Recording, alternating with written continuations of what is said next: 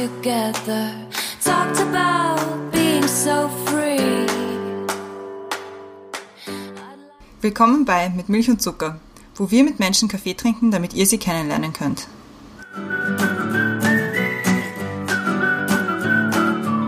Wir sind wieder da, diese Woche wieder bei Mit Milch und Zucker. Diesmal mit der Anna. Hallo. Hallo. Schön, dass du da bist. Brenda ist auch wieder da. Hallo. Die Anna besucht uns heute. Die Anna ist 28, Gründungsmitglied von Covadis und Leiterin des Politometer-Teams von Addendum. Und du schreibst auch für das deutsche Magazin Cicero.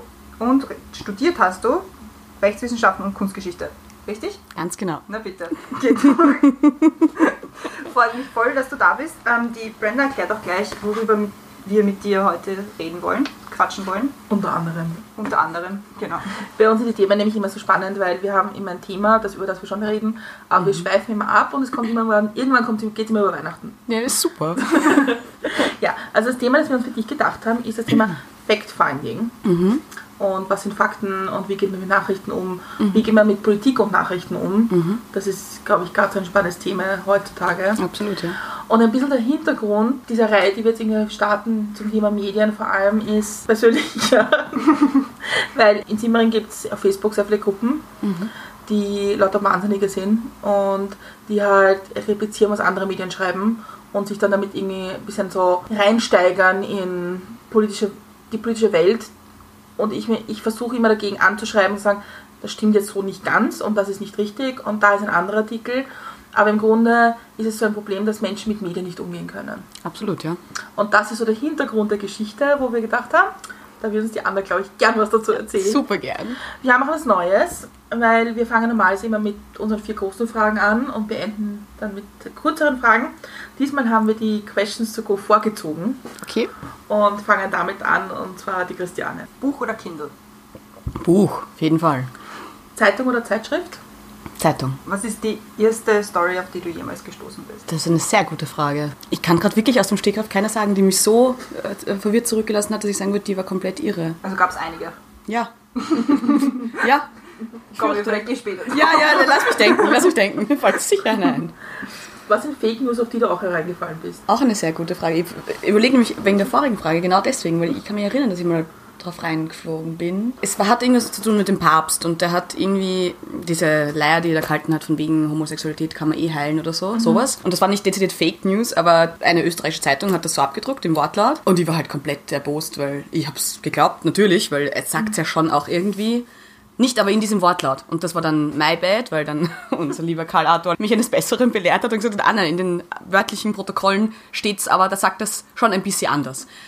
Und das war für mich war so ein, okay, also es war nicht wirklich Fake News, aber es war vielleicht auch einer von diesen Artikeln, die die ärgsten News waren. Was ist das Erste, das du heute in der Früh gemacht hast? Mir die Zähne geputzt. Das möchte ich noch erleben. Michelle Obama als Präsidentin. Nice. Was ist das erste Buch, das du jemals gelesen hast? Also abgesehen von wirklich nur Kinderbüchern vielleicht Anna und die Wut. das ist mega. Inspiration hole ich mir von Äh, Büchern und Musik. Ronja. Fake News, die ich gerne in die Welt setzen würde.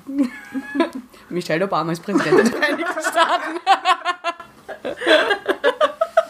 Das, super. Das waren unsere Questions to go, die so ein bisschen einleiten, über was wir reden werden heute oder vorhaben zu reden. Ich habe jetzt, glaube ich, die erste Frage. Ja. Das ist, das ist immer so kompliziert. Nämlich von unseren normalen Fragen. Was ist oder war ein guter Kaffee für dich? Also nicht nur der Kaffee an sich, sondern vielleicht auch irgendwie so eine Situation, wo man sich gern zurückerinnert. Ich muss dazu sagen, ich bin für viele Kaffeetrinker wahrscheinlich auch absolut äh, ganz schlimm, weil ich habe eine Sucht, zu der ich sehr stehe, nämlich Starbucks. Ich bin jeden Tag dort und trinke dort auch die ganzen Absurditäten, nämlich immer nur Gingerbread Latte und Toffee Nut Latte und Pumpkin Spice Latte. Also es ist weniger Kaffee als Zucker mit Kaffee, so. Aber ich liebe es und trotzdem würde ich immer sagen, das ist mein beste Kaffee-Erlebnis. Jeden Tag.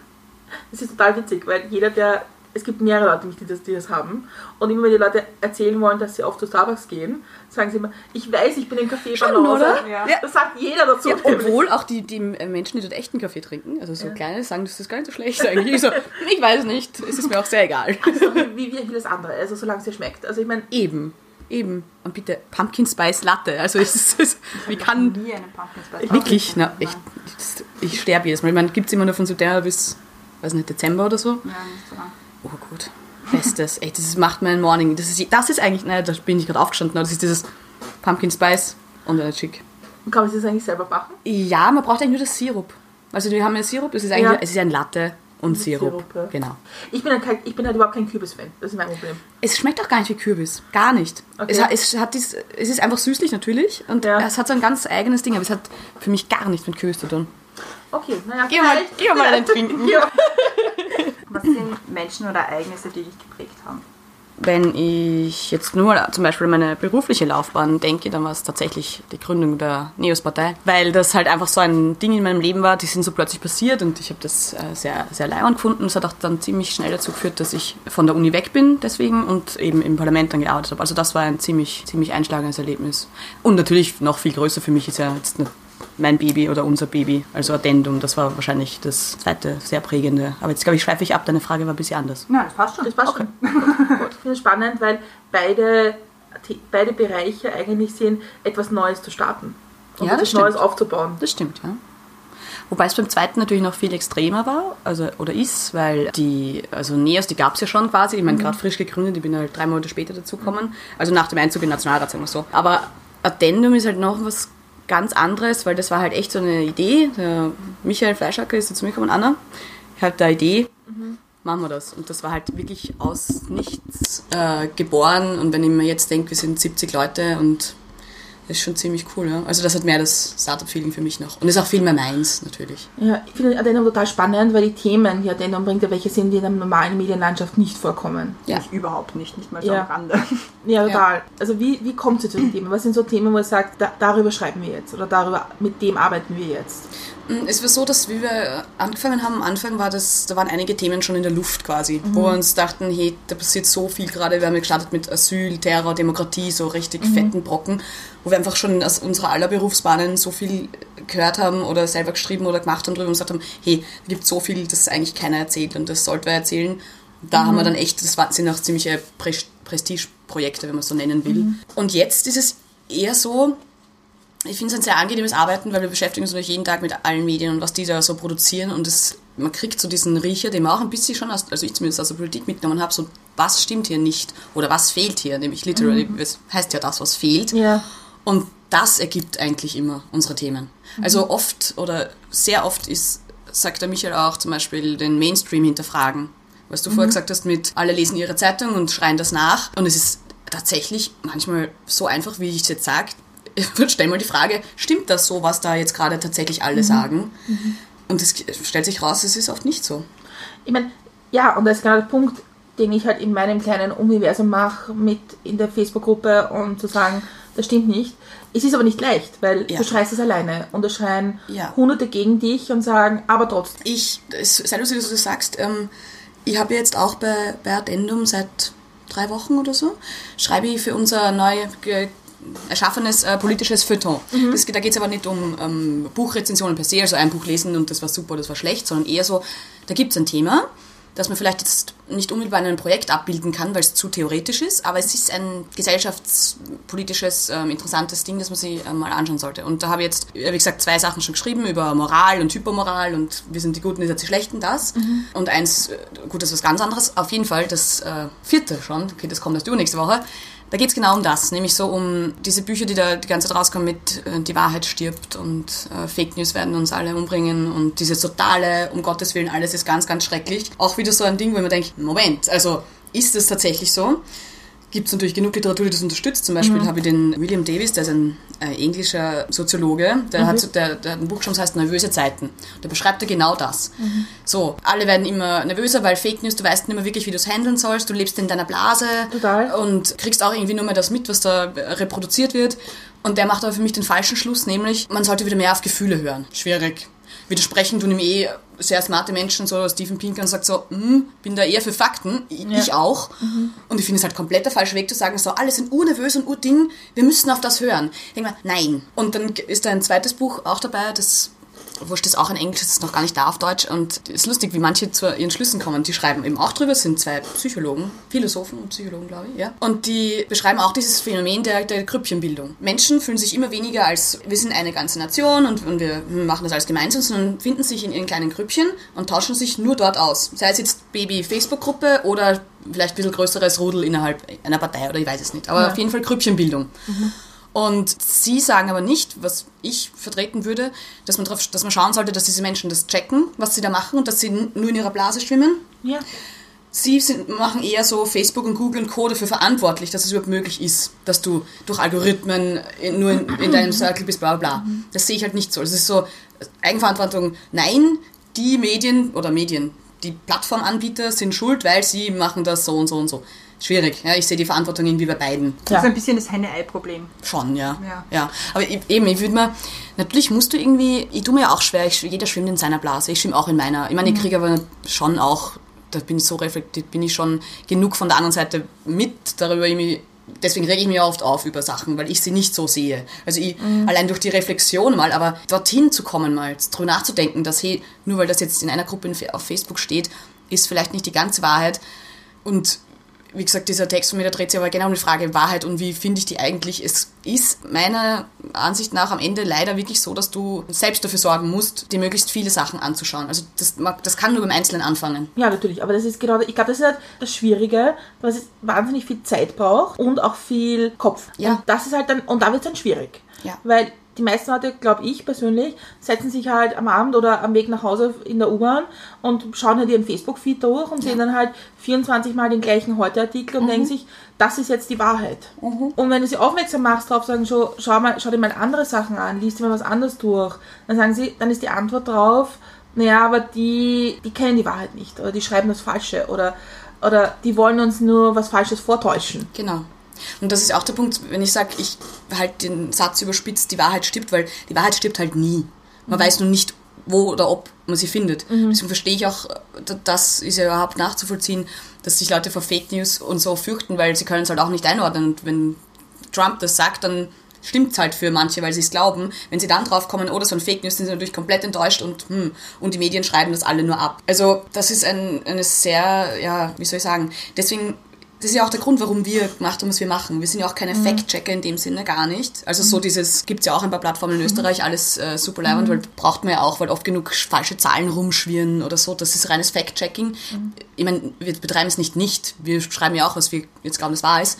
Aber vielmehr eher so, hm, die sagen das, die sagen das, aber wahr ist viel mehr, nämlich das. Also Ja. auch alle Seiten da einzubeziehen. Ja. Und das finde ich ja den Mehrwert. Ich, ich weiß, dass wir noch eine, unsere Leserschaft noch nicht horrend ist oder, oder riesig und dass vor allem auch nicht alle Themen alle interessieren. So viel kann man ja gar nicht abdecken. Aber dass wir, so ich hoffe, einen Teil dazu beitragen, dass irgendwie die Debatte differenzierter wird und dass man vielleicht auch seine, seinen Standpunkt ändert und dass wir uns auch trauen, Sachen anzusprechen, wo sich manche bei der Überschrift denken, was wollt ihr mir jetzt sagen? So. Ja. Ja, Und wenn man es dann liest, ach so, Ja, das, das finde ich ja super. Ich, ich meine, es ist ja in der Zeitung auch so. Wenn du in einer Zeitung liest, Artikel, die dich interessieren, äh, überblätterst halt. Also, es ist genau das Gleiche. Ja. Weil mich interessiert halt Sport nicht. Also, Ja. Ja, mir ist halt komplett wurscht, wie irgendein Spiel Ja. ausgegangen ist. Ja, ja. Zum Beispiel. Ich habe aber viel eine andere Angst Mhm. in Österreich, nämlich so, dass sie sagen, na, also ich weiß überhaupt nicht mehr, was alles stimmt, deswegen lese ich lieber gar keine Zeitungen. ja.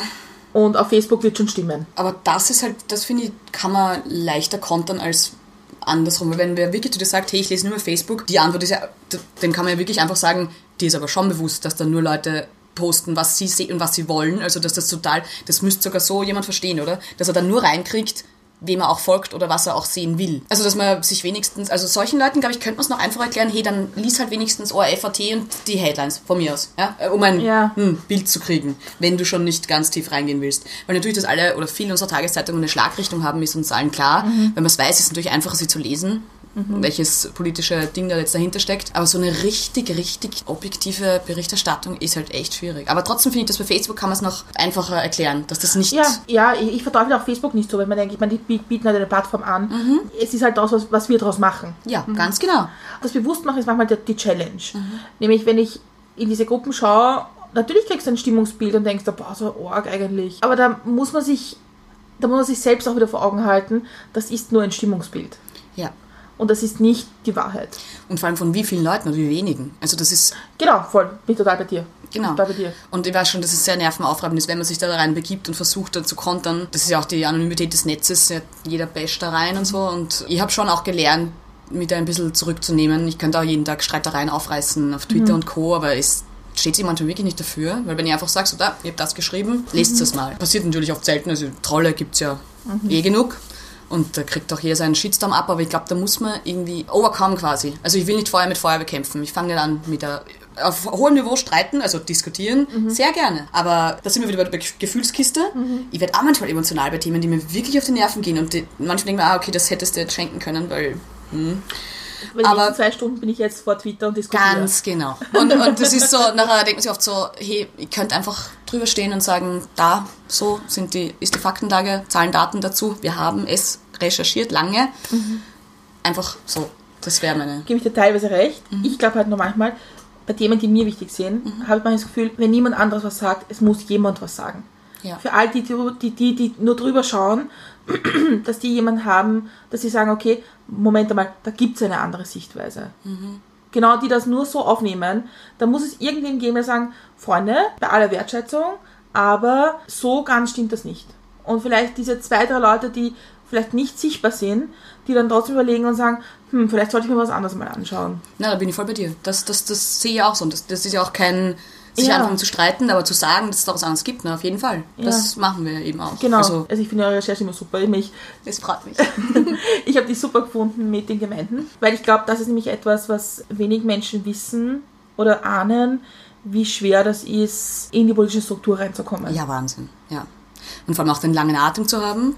Das ist es ja. Oft reißen wir Projekte auf, die so, ja, und die einfach rechercheintensiv sind, dass wir sie über Monate betreiben. Weil das kann sich einfach ein Medium, Medium heute, wie, wie leistet sie denn das? Du hast eine Handvoll Innenpolitikredakteure, die jeden Tag abarbeiten, was Sebastian Kurz auf welcher PK auch immer wieder von sich gegeben hat. Da geht's ja teilweise, habe ich letztens eben mit einem Kollegen von einer, von einer Tageszeitung diskutiert, eben, das kommt rein und eigentlich, was sie machen, ist oft entweder natürlich die APA zusammenfassen und irgendwas ergänzen, aber es ist halt eine Nachricht. Ein Sebastian Kurz hat gesagt das. Aber da kannst du ja nicht länger drüber nachdenken oder einordnen oder irgendwas. Und das ist sehr schön bei uns, weil wir nicht daran gebunden sind, jetzt sofort zu reagieren und zu sagen, das stimmt nicht, weil. Manchmal machen wir es trotzdem. Ich weiß nicht, ob ihr das mit dem Migrationspakt mitbekommen habt, dieses, wo die Wogen hochgegangen sind. Österreich unterschreibt den nicht, diesen UN-Migrationspakt. Und natürlich alle Grünen und so schreien, um Gott, das ist ein ganz schlimmes Zeichen. Alle Rechten sind natürlich super, wir unterschreiben das nicht.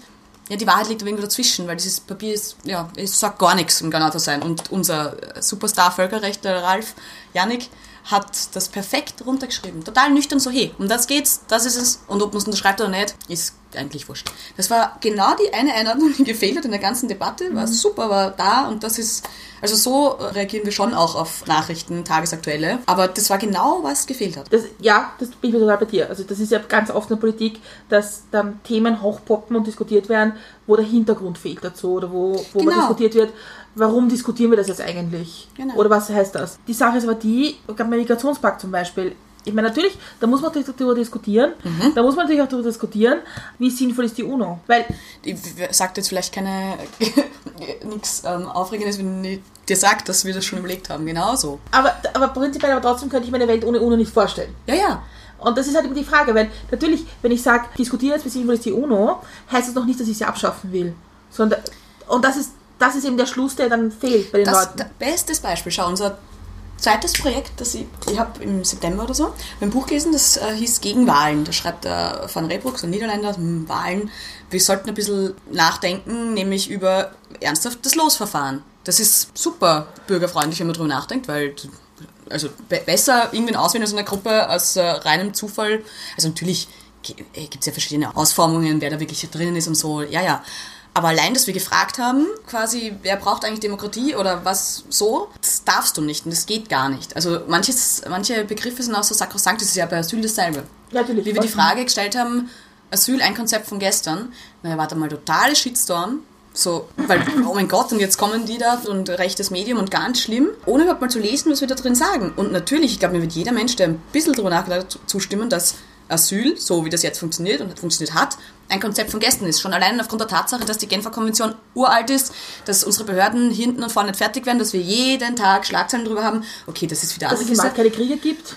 Voll, aber es ist so ein natürlich, also vom, dass da irgendwas hakt hinten und vorne, das ist ja jedem bewusst, auch wenn, er, wenn wir niemals abstreiten würden, dass Asyl ein Recht ist, das Menschen zukommt, die Schutz bedürfen. Ja, also das ist ja eine, aber generell diese äh, nicht Tabuthemen klingt auch falsch, aber ja, so, wie, so ein Ja, schon, Mainstream schon. hinterfragen Ding einfach, Ja. ohne jetzt eben rechts zu sein oder so. Das ist mir komplett wurscht. Dieser, wem nutzt irgendwas? Meine, gerade beim Asyl, beim Thema Asyl, ist es ja sehr spannend auch zu diskutieren, weil im Grunde die meisten syrischen Flü- Flüchtlinge eigentlich kein Asyl bekommen hätten dürfen.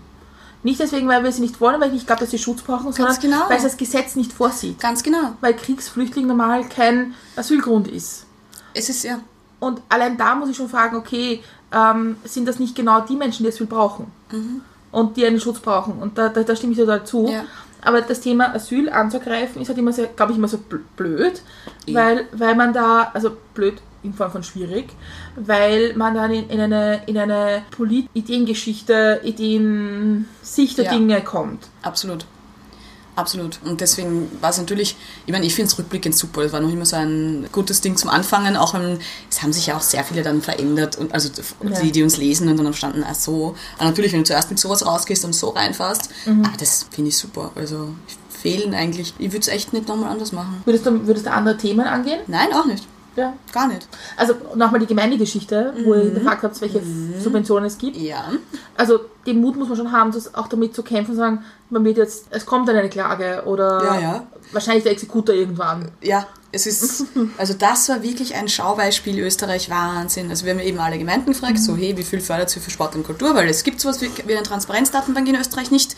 Man weiß es nicht warum. Und abgesehen davon, dass die Hälfte mal nicht antwortet, so grundsätzlich, weil sie nicht das Gefühl haben, dass sie irgendwie per Auskunftspflicht verpflichtet sind, was sie mit Steuergeld machen, führt die andere Hälfte, naja, sagen wir es mal so, lustige Buchführungen. Also es ist, wir kommen immer mehr drauf, irgendwie oder ich, dass die Gemeinde das schwierigste Glied unseres Föderalismus ist, nämlich was alles angeht. Ja, ich glaube nicht, dass die Bezirke in Wien so viel anders sind. Ja, das glaube ich auch nicht. Also das... Ja, aber ich freue mich schon, weil diese Förderungsgeschichte geht weiter. Oh. In zwei Wochen oder so wird es wieder schön. Da freuen wir uns. Du hast jetzt übernommen das Politometer von Ad- Addendum. Also ich hatte es eigentlich vorher schon. Okay. Aber wir haben das jetzt als eigene Unit quasi ausgefaced aus dem normalen, normalen, aus den anderen. Also wir haben die große Redaktion, wo unsere TV-Menschen drinnen sitzen und unsere, ähm, unsere Redakteure, die Journalisten. Und Pultometer ist eben so eigenständig, der wird jetzt auch, also der wird größer und selbstständiger und häufiger und dass wir jetzt eben eine eigene Unit gemacht haben. Und ja, jetzt habe ich meine Mannschaft und das ist sehr super. Magst du mal kurz erklären, was genau versteht man unter Politometer? Na klar, also begonnen hat es damit, dass wir festgestellt haben, was ich ja schon wusste, weil ich im Parlament war, dass das Abstimmungsverhalten von österreichischen Abgeordneten nicht getrackt wird. Klingt jetzt sehr technisch, ist aber sehr einfach. Auf der ganzen Welt oder ziemlich auf der ganzen Welt sitzt man im Parlament und hat ein elektronisches System, wo man bei Abstimmungen einfach nur klickt. Super easy, es ist erfasst, gespeichert. So, in Österreich gibt es nicht. Der Witz daran ist, jetzt wird das Parlament gerade umgebaut und ist bis jetzt aber noch nicht mal beschlossen, dass es ein elektronisches Abstimmungssystem geben wird, wenn es fertig ist, sogar das neue.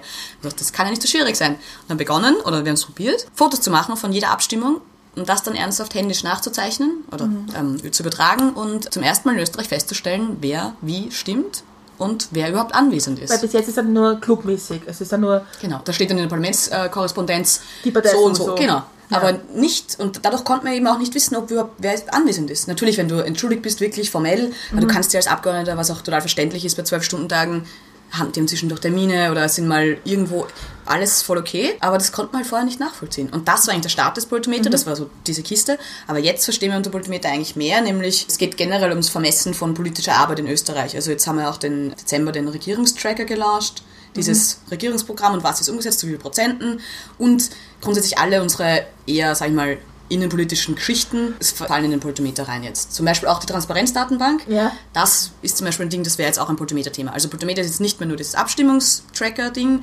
sondern vielmehr unsere Politik-Messbarkeits-Bubble. Genau.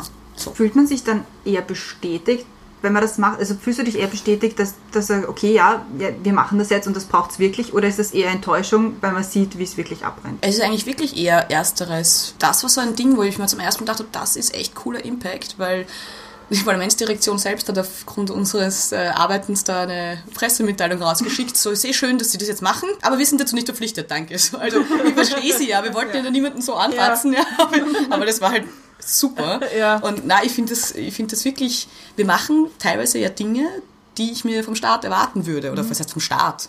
Transparenzdatenbank. Ja? Ja. Wieso müssen wir das machen eigentlich? Ich finde super, gern geschehen. ähm, aber aber äh, das, das ist eigentlich meine größte Freude, dass ich Sachen machen kann, wo ich einfach schon lang genug gesehen habe, da, das, das muss möglich sein einfach. Ja, wir machen es einfach. Also es ist eher mehr Freude als, als, als Krummel drüber. Natürlich gehen auch Sachen nicht so auf oder kriegen nicht so den Wind, den sie kriegen sollten, aber das ist okay. Ich glaube, das Glaub, sein. glaubst du, wäre es wichtiger für viele Menschen, wieder mehr in den politischen Alltag reinzuschauen, nämlich ins Parlament und zu sehen, was ihre Volksvertreter so wirklich machen und ihnen? Ja, da, da tue ich mir manchmal schwer. Sehr gut. Da, da tue ich mir manchmal schwer, mich wieder rauszuversetzen aus meiner Lage, weil ich weiß, wie es abläuft und was da so passiert.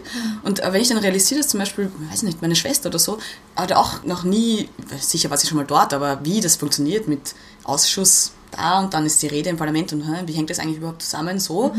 Das muss auch nicht jeder so ultimativ verstehen, finde ich. Aber ein bisschen zu wissen, welche Themen gerade auf der Tagesordnung stehen und sich ab und zu irgendwas dazu anzuschauen, finde ich schon sehr wichtig. Und diese, das versuchen wir ja auch im, im Politimeter irgendwie zu schauen, wenn wir nachvollziehen, wie entwickeln sich Gesetze, wer sagt da wann was und was wird dann berücksichtigt und was nicht und wie. Also wir versuchen schon auch ein bisschen das transparent, das ist Ja. ein Hauptschlagwort eigentlich. Und wieder in den Kern zurückzugehen. Weil das Ja. ist, ich glaube, das, das ist ja das, was, was ich an Politik so kritisiere. Weil im Grunde wird nicht diskutiert, was diskutiert wird, nämlich was Abgeordnete sagen, was das höchste politische Gremium sagt, sondern was ein Vertreter einer Partei in einer Pressekonferenz im dritten Kammer rechts hinten sagt. Ja. Und das wird dann repliziert, was dann, und dann sagen andere noch was dazu. Ja, und gerade jetzt, oder jeder sagt SPÖ, bestes Beispiel. Jeder sagt einfach irgendwas und dann braucht man sich auch nicht mehr so wundern, wenn sich dann die SPÖ-Wähler nicht mehr auskennen. Ja. Weil das irgendwie kein. Aber ist es nicht bei der FPÖ auch so? Bei der FPÖ finde ich halt auch, also wenn man im Parlament zuschaut und wenn sie diskutieren, ist es jetzt nicht mehr ganz so wie in der letzten Periode. Aber wenn man zuschaut, was sie manchmal sagen und was sie dann tun, Das stimmt. Ja. auch zwei Paar Schuhe. Das stimmt absolut. Aber eben, das, das sind wir beim Punkt, wie viel Zeit hat ein Mensch, sich wirklich damit auseinanderzusetzen und nachzuvollziehen, ah, das war im Plenum so und so, berichtet wieder aber das und das. Und das ist halt echt schwierig. Und da muss man ja die richtigen Medien deswegen- lesen, um das irgendwie. Ja, deswegen ist es auch super, wieder zurück an diese Stelle Mhm. zu gehen und wieder zu sagen, eigentlich ist der Parlament der Ort, wo wir politisch diskutieren. Genau. Das, das glaube ich, das, das, ja, jetzt wo du sagst, das ist, glaube ich, auch so ein Punkt. Wenn man überhaupt nichts mit Politik am Hut hat, ne, wer glaubt, man macht Politik jetzt ernsthaft? Unsere Regierung, oder? Das ist auch so ein absolut arger Glaube. Was aber auch der Witz ist, weil natürlich kommen die meisten Gesetze bei uns aus Ministerien. Abgeordnete, naja, ist logisch, ja, große Koalitionen, weil dann gehört ja alles zusammen, aber weißt du, Gewaltentrennung und so. Da sind wir alle ein bisschen flexibel. Ja, schon, oder? Und das, ja, das denke ich mir auch. Ich höre ganz, ganz gerne das Falterradio, weil ich finde, es ist ein, eine der wenigen Möglichkeiten noch, ich hoffe, da erfahrt Änderung, dass da mal mehr kommt, sich über politische Themen in Österreich auch über das Radio zu informieren, weil ich halt viel Auto fahre, da ist Ja, das ja. immer schwierig und so. Und da hat Florian Klenk darüber gesprochen, dass er in Wahrheit die ganze Kickel-Geschichte, dass es ja nur ein Ausdruck ist, dass er eigentlich wahnsinnig machtlos ist. Die höchsten Funktionen im Ministerium sind von, von der ÖVP besetzt. Sonst muss er halt die EU-Richtlinien umsetzen. Mehr spielt es halt nicht. Und deswegen kommen dann so Schwachsinnigkeiten wie die Präventivhaft. Das ist halt ein, äh, aber ich bin trotzdem wichtig. Ja, wobei ich ganz ehrlich sagen muss, ich glaube, dass der Kickel das für seine, also ich würde jetzt sagen, man darf ihn nicht unterschätzen, weil ich glaube, es unterschätzt ihn niemand, aber ich glaube auch zu Recht. Also ich, der hat so einen, einen seltsamen Drive.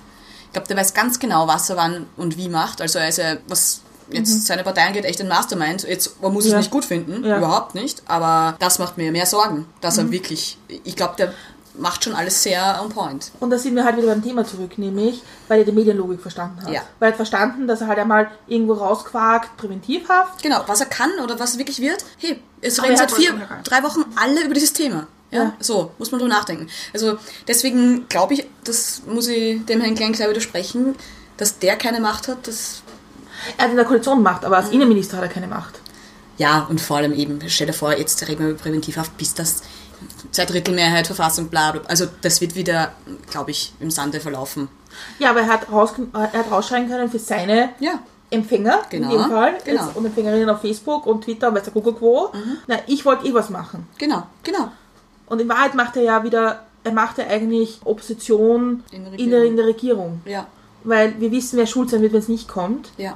Nämlich die, die nicht die Zweidrittelmehrheit gegeben haben. Ja. Und das ist ja das, das, ist das Geniale, was er macht, dass er, dass er das benutzt. Und, also, Ja. und da, da, da finde ich es wichtig, dass es Leute gibt, die sagen, so, reden wir mal über die Präventivhaft. Reden wir mal über das faktisch, was das ist. Mhm. Ja? Reden wir mal faktisch über Parlamentarismus. Reden wir darüber, dass ein Innenminister bitte dem Parlament nicht vorschreibt, was sie zu machen haben, sondern dass er gefälligst seine Arbeit machen soll und das auch lassen soll. Ja. Und das, das, das, das finde ich so wichtig. Und das sind Diskussionen, die dann, und da beginnen die Fake News, weil es beginnt dann zu werden aus, äh, ich finde die Präventivhaft nicht gut, beginnt dann zu werden zu, du bist für die Ver Vergewaltigung von unseren Frauen. Ganz genau, ja, das ist umgekehrte Logik. Ja, Das absolut. ist dieser Spin. Ja, ja. Genau, und deswegen bin ich schon echt länger immun gegen solche. Das ist ja auch so ein Punkt, finde ich. Wenn äh, Kiki schreibt Präventivhaft, Twitter, das in Österreich ziemlich links gelagert ist, sagen wir so, zumindest folge ich wahrscheinlich auch vermutlich sehr vielen linken Menschen. Egal, komplett auszucken und oh mein Gott und und und dieses so denkt man, so, ich sage jetzt mal gar nichts, weil es gibt noch nicht mal einen Gesetzesentwurf. Ich diskutiere nicht über unfertig. Ich meine, was machen die Journalisten gerade in den letzten Wochen? Sie lau- laufen Fetzen nach und heute hat die Randy Wagner eh was Smartes gesagt, nämlich so, wir reden drüber, wenn das Gesetz am Tisch liegt und vorher braucht gar niemand was sagen eigentlich. Also, verstehe ich gar nicht. Wäre das die Möglichkeit, glaubst du, solche Nachrichten auszublenden, indem man einfach ihnen keinen Raum gibt und sagen, ja, der Innenminister sagt äh, Präventivhaft und alle anderen sagen, und? Ja, nein, würde ich. Das ist ja, das ist das Struggle von zum Beispiel äh, Tageszeitungen. Wie könnten sie denn sowas nicht bringen? Weil du, mh, gute Frage. Ausblenden würde ich auch nichts. Also bin ich auch überhaupt kein Freund davon. Das ist so wie dem biete ich keine Bühne. Hey, das. Warum? Man sollte grundsätzlich alle eine Bühne bi- bieten im strafrechtlichen Rahmen, weil wenn jemand anders kommt, der bessere Ideen hat, beziehungsweise die Mehrheit hinter sich, dann übertüncht er den ja eh. Also insofern soll er sagen, was er will. Ich kann reflektiert damit umgehen, mir denken, okay, er schlagt das jetzt vor. Kann er eh, er wurde gewählt. Das ist ja der Witz, bitte. Wir reden hier von einer Regierung, die in Österreich gewählt wurde. Also jetzt tun wir mal nicht so, als würde die Mehrheitsgesellschaft das oft oder viel nicht gut finden. Ob ich es gut finde oder nicht, ist eine andere Frage. Ob das dann tatsächlich eben stattfindet, hat so viele andere Voraussetzungen. Und deswegen finde ich auch dieses Vorabschreien und, und schon Ding, genauso wie äh, kurz mit äh, Baby-Hitler zu vergleichen, halt bisschen arg, weil erstens kurz Baby-Hitler, ich meine, wisst schon, was echter Hitler so war. Das finde ich ganz arg, jetzt schon oft so zu schreien. Und was ist dann, wenn es wirklich mal um was geht? Der hat dieses Gesetz, wie gesagt, noch nicht mal vorgelegt. Wenn er keine Mehrheit kriegt, dann kannst du es wieder vergessen. Und dann ärgern wir uns vielleicht, dass wir uns einen Monat lang über was aufgeregt haben. Ja, aber es prinzipiell mal aufgeregt. Also prinzipiell ist es ja ganz gut, wenn wir uns dann aufregen, weil Ist ja okay. beschäftigt, ja auch, beschäftigt mich auch, nämlich nicht auf andere Themen zu schauen. Das ist es auch. Ich meine, wie lange spielen wir jetzt schon nur dieses Thema? Das ist Wahnsinn eigentlich, oder? Wäre über Pensionen und so? Na, unsexy. Reden wir lieber über Ausländer. Ja, Pensionen, die wollen sie ja wegnehmen. Also Ja, ja, wir haben eh keine, gell? Total, bin ich total bei dir, weil ich meine, über Migration haben wir viel zu wenig geredet. Noch Schon, oder? Jahren. Seit 2015, hey, Wahnsinn. Ich habe aber schon einen Punkt, nämlich ich glaube, ja, ich gebe dir recht mit einem Aber hinten dran, Mhm. nämlich, dass ich nicht glaube, dass die Mehrheit der Österreicherinnen und Österreicher das gewählt haben, nämlich bei der ÖVP. Weil ich glaube nicht, und das ist meine Kritik an der ÖVP, Mhm. die ÖVP hat einen, einen wahnsinnig gut abgekupferten FPÖ-Wahlkampf gemacht Mhm. und gesagt, was sie alles machen, tun werden und sie das tun sie jetzt nicht. Und ich glaube schon, dass es da schon auch ein, ein Wachrütteln geben muss die, für die Wählerinnen von Sebastian Kurz, zu sagen, er macht seine Politik, okay, aber hat er das auch versprochen? Oder hat er, ist er mit dem angetreten? Und das glaube ich eben nicht. Siehst du, deswegen haben wir einen Regierungstracker. Nein, Genau. ernsthaft. Nein, nein, total, total. Voll. Also dieses, genau, und da bin ich aber, verstehe, was du sagst, aber das ist halt auch ein Punkt. Es wird Wahlen geben, die nächsten. Und dann kriegen sie eh die Rechnung. Also das erwarte ich ja dann von jedem Österreicher, der sich damit ein bisschen auseinandersetzt, Ja. dass sie dann die Rechnung kriegen. Aber ich bin ja wirklich ernsthaft so, auch wenn es nicht meine Politik ist und ich natürlich auch meine Bauchwehs habe vor äh, Kiklis und sonstigen Kandidaten, dass ich das nicht mag, diese Schuld immer auf, auf quasi, wir wollen das ja alle nicht. Und das ist auch so ein großes Problem zum Beispiel von den Grünen oder so. Wir sind die Guten und was da jetzt passiert, na, böse. Immer so, ich glaube, da muss man die Wähler ein bisschen besser verstehen, um alles zu verteufeln, was die Regierung jetzt macht. Also, weißt du, was ich meine? Wie gesagt, auch wenn ich es nicht gut finde und man gegen gewisse Sachen sehr wohl aufstehen muss und kann. Aber dieses ganz generelle nicht über den Wähler nachdenken, finde ich ein Problem. Ja, ich habe vor Jahren, gab es einmal eine im Zentrum-Folge, Sendung, und die hat, glaube ich, damals noch nicht im Zentrum geheißen. Wir hatten das geheißen vor im Zentrum. Das war im Haashaus. Echt? Ja. Okay, bin jung. Und da war irgendeine Wahl, ich war, ob es Wien war oder Bund, ich weiß es gar nicht mehr. Und da war ein deutscher Journalist, der gesagt hat, also ich bin Deutscher und ich bin wahnsinnig integrationsunwillig und das bleibt auch so.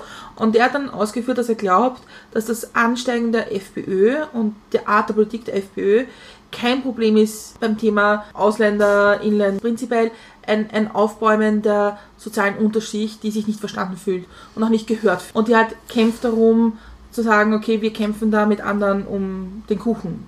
Und das glaube ich schon. Und das, glaube ich, wird viel zu wenig gesehen, dass es ganz viele Leute gibt, die diese Politik nicht verstehen. Du, das ist jetzt wirklich super einfaches Beispiel, aber wie gesagt, die ganzen Bücher, die ich gerade auch, auch zu Fake News und Ja. Demokratie durch habe, fängt circa jedes mit seinem Satz an, warum wurde Donald Trump Präsident? Mhm, weil sich genau diese Horde an Menschen gar nicht mehr irgendwo sieht. Es geht nur mehr, nur mehr um Flüchtlinge und was weiß ich alles. Und sie sehen sich da einfach gar nichts mehr drin. Weil warum sollte ich jetzt dafür schauen? Natürlich bin ich irgendwie human und grüne und hm, aber wenn für mich am Ende des Tages nichts überbleibt, ich glaube, das ist eine sehr große Horde Menschen. Ich kann, wie gesagt, ich bin kein amerikanischer Politologe, aber dass dieses Phänomen schon auch bei uns so passiert, glaube ich, sehr wohl. Die Sozis-Entschuldige nicht mehr gibt, so. Also, Ja, die mit Arbeiter. Sozialdemokraten, ob die nicht mit ihrer Identität wahnsinnig kämpfen. Ja, Wahnsinn, ja. weil ihnen die Wählerschicht wegbricht in Ja. Richtung FPÖ.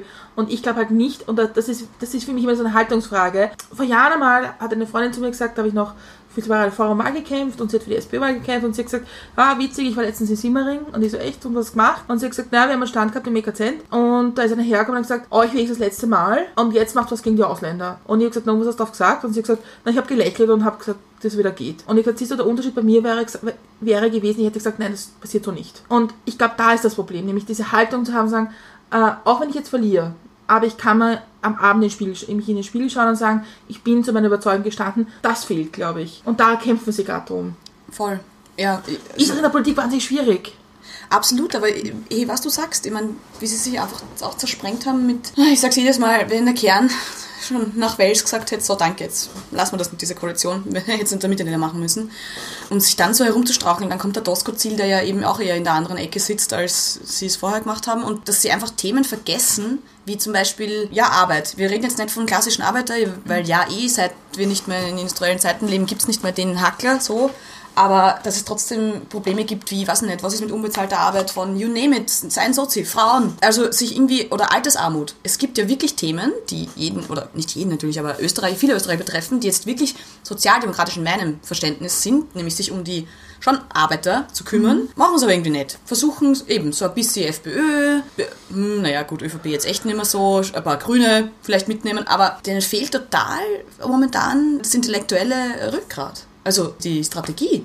Dann holst du den Kern, den eigentlich ÖBB Slimfit, hm, der eh ein, ein finde ich, ich war ja am Anfang Fan, gib's zu, den sie dann auch irgendwie total ver- verbrannt haben. Wahnsinn, ja. Die Wagen ja, coole Frau. Echt, ja. Ich meine, ich dann verstehe wieder die anderen, die sagen, gut, seit wann ist sie in der Partei? Fünf Minuten?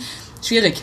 Verstehe ich, verstehe ich nicht, weil seid froh, dass ihr Überblick habt. Personalmangel ist ja, glaube ich, auch erste Front bei Ihnen. Ich frag mich, was passiert, wenn die Frau Renny Wagner sagt, so, danke. Aber da fehlt total gerade die Linie, was, was die Linke eigentlich machen will gerade oder sein kann und will. In Deutschland ist da schon ein bisschen mehr Feuer am Dach. Da habe ich, ach, Sonntag. Sonntag habe ich, jetzt weiß ich ja nicht. Mein, mein nächster Text am Sonntag geht es auch ein bisschen um das Thema, was die Linken gerade so tun und nicht. Da gibt es in Deutschland eine echt spannende Debatte. Der Bernd Stegemann, der hat mit der Sarah Wagenknecht Aufstehen gegründet, also totaler Sozi. Und äh, der Nils Heisterhagen, der ist auch ein ähm, SPD, ein Philosoph. Und die haben beide gerade ein Buch geschrieben, wo sie beide hart hinhauen auf ihre eigene Partei. Aber wirklich, erstens lustig und zweitens nach. Natürlich ist am Ende der Neoliberalismus auch schuld, ja, ist eh klar, aber das kann ich schön ausblenden, ist mir auch egal und das geht's mir gar nicht. Aber sie sagen so, die verschießen sich in Identitätspolitik und in so Themen Nutshells und vergessen eigentlich, was das Ding war. Was, wofür stehen Sozialdemokraten? Also in Deutschland wachsen die wenigstens schon wieder ein bisschen, habe ich das Gefühl, die intellektuellen Rückräder. Und in Österreich weiter Flur. Hey, keine Ahnung. Ja, aber das ist, ich meine, ganz ehrlich, in allen Großparteien so bis bis eh in Österreich. Weil, ich meine, dass der Sebastian Kurz eine wahnsinnige Partei Disziplin hat, Ja, Wahnsinn. okay, aber Ideologie und Haltung Auch ist ein auch keine, Wind, da- ja. Ja, ja, voll. dahinter. Ja. Und das ist halt, er ist halt momentan auf, sagen wir so, auf der, auf der Mainstream, finden wir cool Geschichte. Das ändert sich aber auch wieder. Und das ist immer ein Problem, glaube ich, wenn eine Partei oder auch eine Regierungspartei ihre eigene Haltung vergisst. Weil das, ist Das- das, was uns auf längere Zeit irgendwie Ich denke mir jetzt gerade, dass sich die, die, die Sozialdemokraten ein bisschen ärgern können, weil es werden Sachen beschlossen wie Papa-Monat und Ding. die hätten sie wahrscheinlich gern mit den Schwarzen eigentlich gemacht. Und jetzt macht's die, jetzt macht's die bürgerlich-blaue Regierung. Ja. Also, wirtschaftsliberal ist was anderes, wo ich dann immer lachen muss und es heißt der neoliberale Sebastian Kurz. Ich so, ja, stimmt, mehr Staat ist äh, super liberal. Also das ich finde ich als sehr, sehr faszinierend. Ich wollte was zu Deutschland sagen. Ich finde, ich finde, dass in Deutschland sich die, gerade die CDU, genau das gleiche macht. Die zerschießt sich genauso. Ja, Wahnsinn. Weil, also, ich meine, ich muss Ja, aber sagen, SPD brauchen wir auch gar nicht reden, oder? nein, eh nicht, aber ich glaube, zum Beispiel, ich meine, das ist mir, mir, ist so ein wichtiges Anliegen, weil ich, find, ich bin ja nach 2015 ein wahnsinniger Merkel-Fan geworden, weil ich, ich finde, wer in Europa ist aufgestanden und hat gesagt, ich vernehm, übernehme jetzt Verantwortung. Ob alles richtig war, andere Diskussion. Da wollte ich gerade einhaken, weil genau, schau, ich schätze es, ich sie als Persönlichkeit und als Frau wirklich, finde hands down. Aber, das, weil du das vorher gesagt hast, mit wann man was schreiben darf. Ich kann mich genau erinnern, wie der Moritz Moser, der ja auch jetzt bei uns ist, bei der NZZ 2015, einen Text geschrieben hat. So, es jubeln gerade alle wegen ähm, Grenzen und wir sind alle super human, aber rechtsstaatlich ist das arger Scheiß, weil Wahnsinn. ja. Und damals alles so, ja, aber eh, wurscht, kann es jetzt nicht sagen, ist egal. Und dann haben sie alle verstanden, dass es halt wirklich nicht geht. Natürlich ist es ein super, hey, menschlich, trotzdem wird uns das, wir sehen Um ja jetzt. Ja, und zwar wie? Und das geht halt wirklich nicht eigentlich. Man hätte den rechtlichen Rahmen einfach schaffen können, zum Beispiel. Und aber, und das ist, das finde ich, bei der- finde ich so schade, dass die CDU äh, da jetzt so mitmacht in, in der Demontierung von Angela, Angela Merkel äh, mit der AfD, weil die haben ja genau das gleiche in Hellgrün. Wenn man denke, das war, das ist eine Regierungschefin mit Haltung, weil sie hat Europa eigentlich zweimal gerettet. Weil damals in der Griechenland-Krise, es hat sich niemand drum geschert. Und sie war die Einzige, die zumindest gesagt hat, okay, gut, wir tun jetzt was. Das finde ich so schade, weil ich glaube, sie könnten mehr stolz sein drauf. Ja, ja, voll. Ich weiß, was du, was du meinst, aber ja, vor allem jetzt ihre Nachfolgerin, ja, schwierig. Also jetzt rein, ich glaube echt, dass das Ende der Großparteien mehr, mehr laut schreit als sonst was, gerade in Ich Deutschland ja. und in Österreich. Ich meine, eh, Ich glaube, dass die Politik da draußen halt wahnsinnig steigt. Das glaube ich halt. Also, ja. Aber weil wir jetzt schon bei Politikverdrossenheit sind, wenn sich die Menschen nicht mehr, dafür interessieren, was im Parlament passiert, wie sollen sie sich dafür interessieren, was wirklich, also was dann eure Arbeit betrifft? Naja, das ist ja eigentlich genau der Zwischenschritt. So quasi, okay, du willst jetzt nicht unbedingt äh, 24 Stunden Parlaments-TV schauen, aber du kannst es hier ganz schnell nachvollziehen, was eigentlich passiert ist. Das ist ja quasi das, das Runterbrechen. Oder eben, wenn du dich fragst, so, jetzt habe ich kurz gewählt und kriege ich eigentlich, was ich will. Na gut, wir haben da ein Tool, da kannst du es ganz schnell nachvollziehen. Also das ist ja schon ein bisschen dieses, wir sind überhaupt kein Service-Medium oder so, wenn man das so bezeichnen will. Aber Politik transparent und messbar zu machen, damit man sich eben ein eigenes Bild machen kann und eine eigene, ohne jetzt, wie gesagt, in irgendeiner Tageszeitung zu lesen, okay, das sind Kurzhofvierer und das nicht, einen reinen, hey, Querschnitt, das und das und das wurde umgesetzt.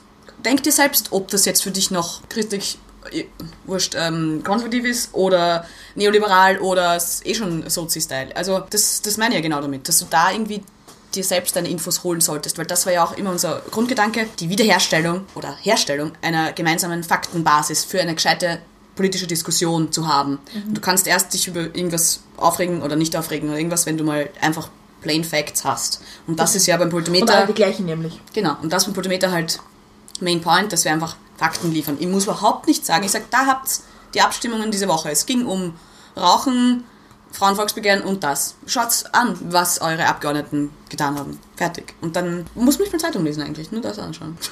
Na, und eh besser, man liest dann Zeitung, weil man dann sieht, was erzählt wird für eine Geschichte. Ja, durch deinen Einblick ins, in ins politische Leben in Österreich. Mhm. Glaubst du noch an Politik? Ja, ja, auf jeden Fall. Also sicher.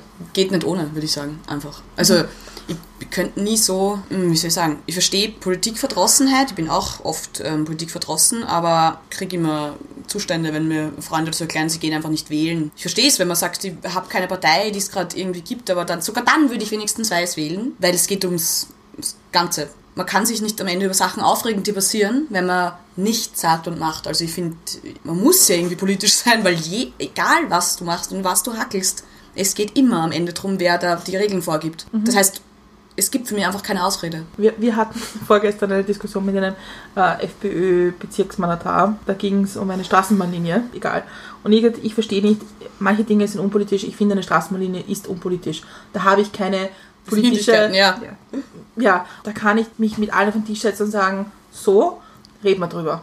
Was ist die beste Lösung? Und er hat gelacht und hat gesagt, na, alles ist Politik. Und ich habe mir gedacht, siehst du, das ist ein unterschiedliches Verständnis. Weil ich glaube, für mich ist Politik, wie stehe ich von meiner politischen Gesinnung her zum Thema Asyl? Wie stehe ich zum Thema Soziales? Egal. Aber wo eine Straßenbahn fährt, ist nicht ideologisch. Ah, ja, aber da weiß ich, glaube ich, sogar schon wieder, was er meint. Nämlich, wenn die genau da fährt und er kennt da die und die Leute, was Macht und so. Das ist total. Ja? Das- aber es ist eine andere, ich weiß, was du meinst, andere Kiste. Aber trotzdem, insofern hat er ein bisschen recht und er sagt, alles mit Politik zu tun, weil fix. Der wird nichts beschließen, wofür ihn sein Genosse am nächsten Tag anschminken kann, weil er hätte es lieb. Weißt so. Das stimmt und da, darauf wollte ich hinaus, nämlich, dass es, das, das ist ein Punkt, der fehlt, glaube ich. Manche Themen muss man wieder unpolitisch machen. Und da, glaube ich, kommen dann die Gemeinden und die Bezirke. Das, was die beschließen, im Grunde hat mit Ideologie nichts zu tun. Und da ist es auch wichtig, wieder einen Schritt zurück, finde ich, zu machen und sagen, es geht jetzt nicht, äh, ob ich jetzt gerade den roten reinwürgen kann oder den blauen oder wem auch immer, sondern es geht darum, ähm, ich habe einen, eine Stadt, einen Stadtteil und es geht um eine fucking Straßenbahn. Und da muss ich sagen, okay, was ist das Beste für alle in dieser Gegend? Und da, und das, vielleicht braucht es da wieder eine Entpolitisierung. Aber wir, wir als gelernte Wiener, du als gelernte Niederösterreicherin, Oh ja. haben das noch auch, schlimm.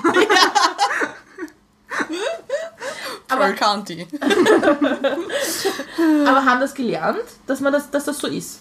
Ja, und, ja. Ich, und das finde ich aber so, kotzt mich an, dass man davon nicht wegkommt. Mhm. Weil ich glaube, wir würden uns einige Reibereien und einige politische Diskussionen ersparen, die nicht notwendig sind. Ja, aber es ist trotzdem super schwer, Geld zu trennen. Wie gesagt, nochmal zurück zu diesen Ja. Gemeinde. Wir schauen Ja. uns, welche Gemeinde was spendet. Na gut, was glaubst du, wenn du drauf kommst, sitzt ein schwarzer Bürgermeister, welche Vereine kriegen dann, du, mehr Geld? Weißt?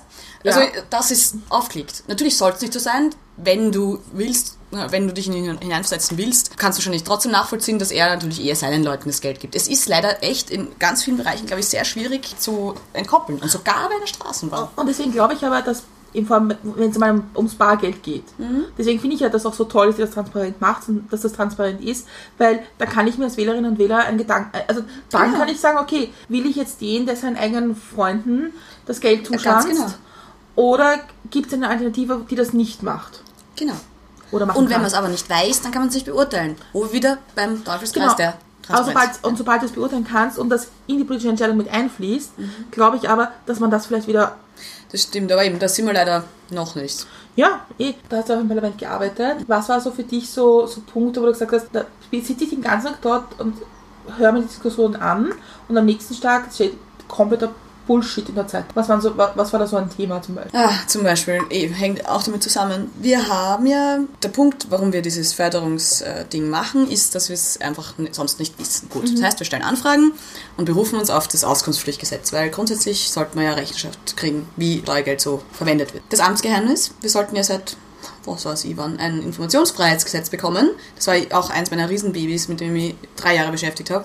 20.000 Vorlagen, die, also ich war ja Referentin eben und meine Referentenkollegen aus den anderen äh, Clubs, wir haben uns da die Stunden um die Ohren geschlagen und ausgedealt, wo kommen wir irgendwie zusammen und wo nicht und da uns mal überarbeitet und Trotzdem werden Presseaussendungen gemacht, dann von den, damals war es eben noch große Koalition Rot-Schwarz, ja, es ist alles super, Verhandlungen laufen gut und ähm, sind uns alle total super und wir sitzen dort denken und so. Es passiert genau gar nichts. Ja? Also nämlich am Ende ist ja wirklich gar nichts passiert. Und das war so eine verschwendete Zeit und so frustrierend und da war's, da bin ich auch zum Beispiel an meine äh, Grenzen gestoßen. Das war, also die Referentenkollegen, das ist eigentlich immer ziemlich cool. Also die, die äh, menschlich ist das total easy. Da kann ich mit einem FPÖ-Menschen genauso wie mit gar Team Stronach damals, also wirklich einfach nett. Und lustigerweise war es sogar mit der FPÖ einfacher, Amtsgeheimnissachen zu verhandeln als mit den Grünen. Wobei wir eh alle drei, also die Opposition waren ja alle super pro und so. Trotzdem waren die Grünen mühsamer, weil sie irgendwie immer, weiß nicht warum, so Vorbehalte gegen eh allem haben, was nicht sie sind. Was, sie, was mir narrisch macht. Und ich denke, hey, wir können den Antrag gemeinsam einbringen, hat mehr Power, wenn da zwei Parteien draufstehen als eine. Na, mach mal ein. Weißt, also dieses nicht an einem Strang ziehen, obwohl wir hey, eh dasselbe machen. In, Natürlich sind wir sonst irgendwo, aber in Bereichen, wo es wurscht sein sollte, nämlich Amtsgeheimnis abschaffen, Ja. stehst auch an. Was sind die Argumente fürs Amtsgeheimnis abschaffen? Ja, genau das, sowas, dass der einzelne Mensch einfach zu einer Behörde gehen kann und sagen, so, ich habe ein Recht drauf, das zu wissen. Nicht nur das, bitte sag's mir und du hast 20.000 Ausnahmegründe. Weil wie kommt's, dass ich nicht in meine Heimatgemeinde gehen kann und sagen, so, ihr habt 50k das Jahr aus, nein, ist zu viel. Ihr habt 10k ausgegeben das Jahr für Förderungen. Wofür? Also, ist ja auch mein Ort, würde gern wissen. Oder kann ich auch Förderungen beantragen? Und ich, es ist lächerlich, darüber zu diskutieren im 21. Jahrhundert, wenn es sich anschaust, wie weiß ich es nicht auswendig, aber wie viele Länder in Europa kein Amtsgeheimnis, äh, kein Informationsfreiheitsgesetz haben, ist einfach echt verrückt. Vor allem, das ist so ein reines Wir wollen den Staat echt nicht transparent machen, ums Verrecken. Das, ja. Zählt auch dazu so Sachen wie Diskussionen aus Ausschüssen zum Beispiel. Ja, das ist wieder eine eigene Kiste. Ähm, das ist, genau, das ist auch nicht, äh, nicht einsehbar, wobei man nachlesen kann, wenigstens in der Parlamentskorrespondenz. Schau, ich verstehe es unter gewissen Aspekten. Grundsätzlich bin ich dagegen. Also ich bin für die Öffentlichkeit, weil wir verstehen nicht, was man dort sagen würde, was man nicht im Plenum eh auch sagen kann. Ein bisschen Argument ist natürlich in Sachen wie Verteidigungsausschuss und so, wo echt Sachen diskutiert werden, die vielleicht nicht sofort, bevor man nicht mal wirklich diskutiert hat, nach außen getragen werden, verstehe ich wirklich nationale Sicherheit und Sachen, aber das könnte man ja einschränken. Ja. Und dann auf das wirklich. Weil ich verstehe es nicht, warum im Verfassungsausschuss, wenn eben sowas wie das Amtsgeheimnis diskutiert wird, ist doch egal. Also dann hört man sich halt wirklich nur die Abgeordneten an, die damit befasst sind. Und dann hört man es halt auch mal im Plenum. Aber das, ja, das sehe ich halt ein. Ja, ich meine, Amtsgeheimnis ist ja sogar so absurd, dass zum Beispiel in Ausschüssen in Bezirken, dass die äh, geheim sind. Wie gesagt, die, manche Sachen, aber ich würde das ernsthaft eben einfach umdrehen. So grundsätzlich öffentlich, in Ausnahmen nicht. Das ist ja, Ja, auch. also nicht um Personalagenten und Ja, und bei Informationsfreiheit ist ja dasselbe. Natürlich gibt es nach wie vor Ausnahmen. Ich kann auch jetzt den Verteidigungsminister fragen, wie viel, äh, was weiß ich, was.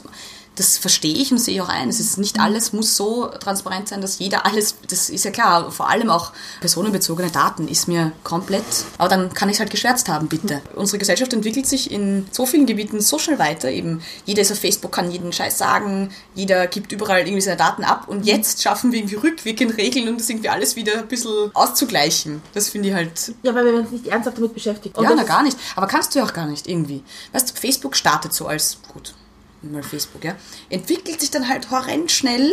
Ich bin auch dafür, dass das irgendwie gewisse Regulative hat, so wenig wie möglich aus rein persönlicher Sicht, aber manche Sachen kann man halt erst rückwirkend machen. Deswegen natürlich trotzdem Datenschutz, auch wenn es für manche vielleicht stressig oder anstrengend ist, aber dass ich jetzt eben Sachen wissen kann und draufkomme, dass die Post glaubt, ich bin ein bioaffiner Sozi, ist super, ja. Weil das, das, das weckt irgendwie diese eingeschlafenen, alteingesessenen, Staat, halb, nicht mal mehr halbstaatlichen Untiere. Ja, aber das ist, und das, das sehe ich ja so, das ist eben das, das Schwierige, die Menschen gar nicht sehen, was da bei Facebook im Hintergrund passiert. Ja, ja. Weil wenn man mal eine Page verwaltet hat und weiß, wie man Werbung schaltet auf Facebook und nach was man das alles einschränken kann, Ja. und das ist Wahnsinn. Das ist ja, das ist ja der Hintergrund von Facebook eigentlich. Ich bin immer erstaunt darüber, dass wir wieder bei unserem Ursprungsthema, nämlich mit, auch mit Medien, und wie wenig die Leute sich überlegen, was sie auf Facebook posten oder auch Ja. auf Instagram. Ja. Also Freundinnen, die ihre Kinder am Strand nackt spielend, irgendwie von vorne, wo man denkt, Ja. hey wirklich, Ja. habt ihr das überlegt? Ja. Und ich glaube, da kommt aber, und da kommt das zusammen, nämlich, dass ja eigentlich auf Facebook und auf Twitter jeder Mensch ein Medium ist. Und Nachrichten produziert, Informationen produziert und die Leute nicht wissen, wie sie damit umgehen. Da hat der ähm, Bernhard Pörksen, ein, sein Deutscher, der da auch was, der schlägt vor, dass man eigentlich ein Schulfach braucht, nämlich Medienmündigkeit. Und dass für ihn in Zukunft Fake News Vermeidung. Und ähm, wenn alle vom postfaktischen Zeitalter reden, das finde ich ja eben auch genauso unnötig, weil wie gesagt, ich glaube nicht, dass die Wahrheit stirbt, sondern unser Umgang damit wird zunehmend schwierig. Das ist, finde ich, der Punkt. Er meint, ich weiß nicht, ist ein bisschen utopisch natürlich, dass wir eine Redaktionsgesellschaft sind. Dass wir, was wir eh schon sind, wie du sagst, jeder ist sein eigener Redakteur, ja, da muss es aber auch lernen. Du kannst einem Fünfjährigen ein, ein Handy geben mit von WhatsApp bis Facebook allem, ohne dass er überhaupt weiß, was er dort sollte und nicht. Also das muss ich ihm voll zustimmen. Das sollte jeder dazu erzogen werden.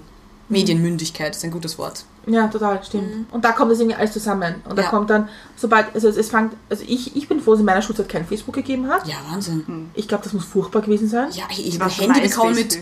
Ja, geil. Oder StudiVZ, da haben wir schon studiert. Aber ja, Wahnsinn. Ich meine, da waren Handys noch irgendwas. Ich habe ein Handy bekommen, war ich elf, zwölf oder so. Und das war halt total random, weil was SMS schicken. Und das aber auch nur nach der Schule, weil die Lehrer hätten uns getötet, wenn wir es jemals irgendwo gehabt hätten. Also ja, absolut.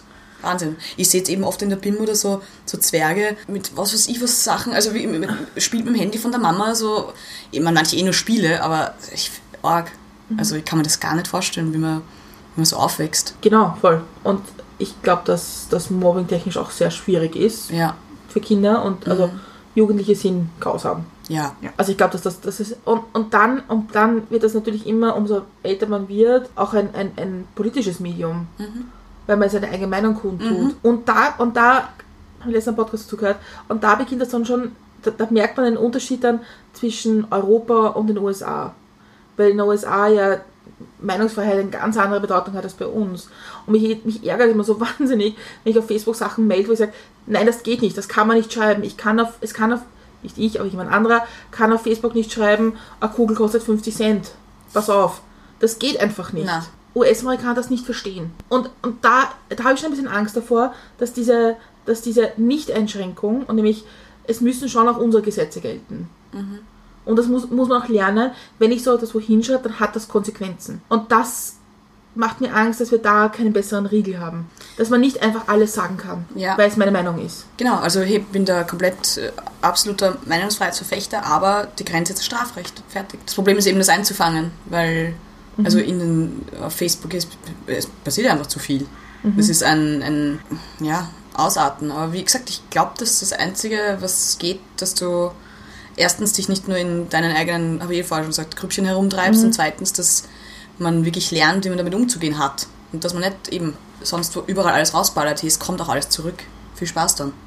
Aber ist es nicht dann auch ein, ein, ein Plädoyer dafür zu sagen, Menschen müssen mehr wissen, was Recht bedeutet? Wie viele Menschen wissen, was im Strafrecht genau Boah, ist? das pr- predige ich die ganze Zeit, ich meine, News studiert und ich bin der absoluten Meinung, und das lachen immer alle, wenn ich sage, es sollten alle Menschen News studieren, ich meine es ganz ernst. Also wenigstens einen Crashkurs machen, was das bedeutet, was unsere Verfassung ist, was Strafrecht ist. Das, ich meine, stell dir vor, du machst eine, weiß ich nicht, Handelsakademie und dann eine Lehre oder du studierst, ich weiß nicht, Musik, es ist ja wurscht, du hast keine Ahnung von Recht. Nein. Natürlich kommst du mit in Berührung, weil es jeder mit in Berührung kommt. Also sich grundsätzlich auszukennen, ich finde das super wichtig. Und das Ist total, absolut. also ich habe ich habe Polit Pol- Politikwissenschaft studiert Mhm. und wir hatten äh, ganz am Anfang im Studium hatten wir jeweils zwei Stunden äh, Verfassung und Verwaltung. Mhm. Das hat man nachher abgeschafft. Jetzt hat das Politikstudium hat genau noch, glaube Einführung in das Ja, Recht. irgendwas. Aber wie willst du Politik verstehen, wenn du, äh, wenn du Staatsrecht schon gar keinen Plan hast? Das geht ja gar, nicht. Nee, gar nicht. Ja, eben. Und äh, es war vom, vom Juridikum jemand hat, hat äh, Verfassung gemacht, also Verfassungsrecht. Und in der ersten Stunde kam das Thema, wann jemand verhaftet wird. Ich weiß aber nicht, warum das war. Wurde diskutiert und es hat drei Sekunden gedauert, bis sieben Hände in der Höhe waren mit, aber was ist wenn? Und er hat seht ihr, das ist der Unterschied zwischen Politikstudenten und Jurastudenten? Ganz genau. ja. So, hm, kann man nicht so sagen. Ja, voll.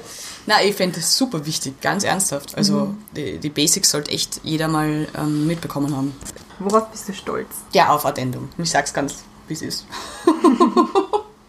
Ich verstehe es auch. Ich finde es total toll, neue Dinge zu starten und irgendwie auch was verändern zu wollen, weil ich meine, es ist ja was anderes, du sagst, äh, ich starte einen Verlag und mache Nachdrucke von griechischen Philosophen. Ja.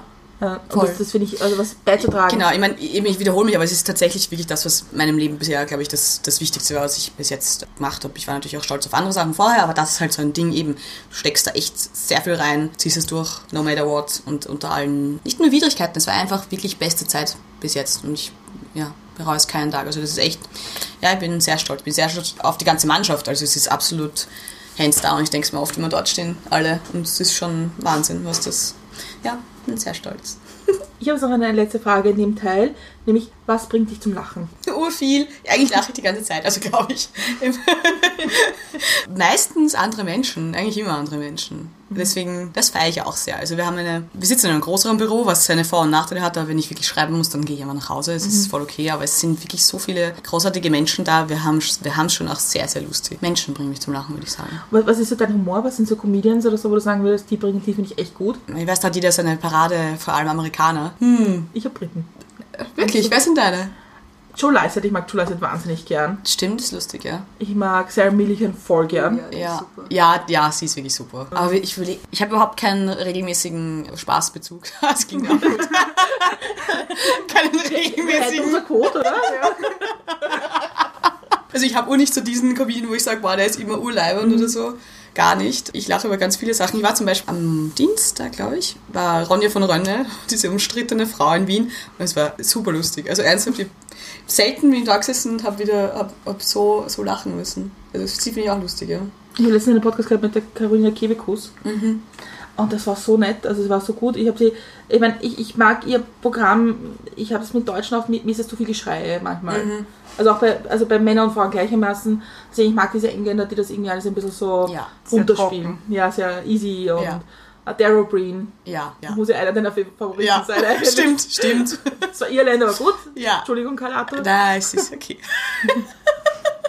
Aber ich habe sie super, ich habe sie, ich habe sie in dem Podcast so lustig gefunden, Mhm. weil sie einfach so, ich, und ich mag das so, wenn Menschen schlagfertig sind. Ich bin ja gar nicht. Ja, absolut. Ich denke auch oft, bah, damit, aber ja, voll, voll. Ich finde, das ist auch das, das Wichtigste. Das sage ich mir echt oft, das sind die lustigsten Menschen, die einfach rausballen. Ich könnte es ja nie so schnell lustige Sachen Voll. Aber findest du Wahnsinn. dich prinzipiell lustig? manchmal. Kann, ich glaube, das kann man selbst nicht beurteilen. Wahrscheinlich nicht. Ich finde dich auf Twitter lustig manchmal. Ja, Ja, voll. Das stimmt. gut. Siehst du, mich hast du zum Lachen gebracht. Ich, ich denke auch, ich bin so zynisch. Aber es geht nicht anders. Aber ich finde Zynismus wahnsinnig gut. Ich Eh. mag das. Es ist so, ähm, Ja. ja.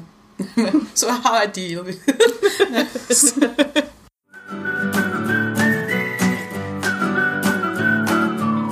Wir sind jetzt wieder am Ende angelangt. War ein super spannendes Gespräch, aber wir sind noch nicht ganz fertig. äh, Gibt es noch irgendwas, was du uns oder den Milch- und Zuckerhörern und Hörerinnen sagen willst oder möchtest? Vielleicht eigentlich eh nur ein Summary dessen, was ich vorher schon gepredigt habe. Also ich finde, man sollte weder aufgeben, Medien zu konsumieren, noch sich nur darauf zu beschränken, ähm, in seiner eigenen Blase zu stimmen und das zu konsumieren, sondern ernsthaft äh, bei sich selbst anfangen und zu versuchen, sich mit Dingen, also die einen beschäftigen, auch wenn sie emotional irgendwie einen besonders be berühren, sich am besten immer alle Standpunkte einzuholen, bevor man sich ein eigenes Bild macht. Wo findet man deinen Beitrag zur Medienlandschaft Österreichs? Achso, wo man ihn tatsächlich findet. Ja! Also meinen Beitrag findet man jetzt rein im Web oder meinst du als... ja, wo du willst. Achso, eine ganz einfache Frage. Achso, natürlich, es ist einfach addendum.org. Das ist easy as that. Oder es gibt natürlich auch die Protometer-Seite, ist eine eigene, also die heißt dann halt protometer.addendum.org. Aber alles Addend- Addendum-Familie und das. Und wenn sich jetzt ganz viele Leute denken, boah, ich hätte ein tolles Thema, ein wichtiges Thema, das noch nie jemand bedacht hat, das sind sie bei euch richtig? Absolut, ja, jederzeit. Also man kann, wie gesagt, wir sind sehr viele Leute inzwischen und wir haben alle dieselbe E-Mail-Adresse, nämlich vorname.nachname.qvv.at und da kann man schreiben, wie man auch immer glaubt, dass es zugehörig ist, das Thema. Also ich möchte mich noch bedanken, dass du heute gekommen bist, war wirklich spannend. Super gerne, Frau. Viel zum Nachdenken, viel über Medienkonsum und alles Mögliche zum Denken. Ich habe jetzt noch eine lange Leseliste. Ja. das ist- freut mich. Und ich finde schön, dass du gesagt hast, du predigst. Das habe ich schön gefunden. Preach. Also danke und Cassandra, die aller, aller, allerletzte Frage an dich. Ja, und zwar, wie trinkst du deinen Kaffee? Mit Milch und Zucker. thank you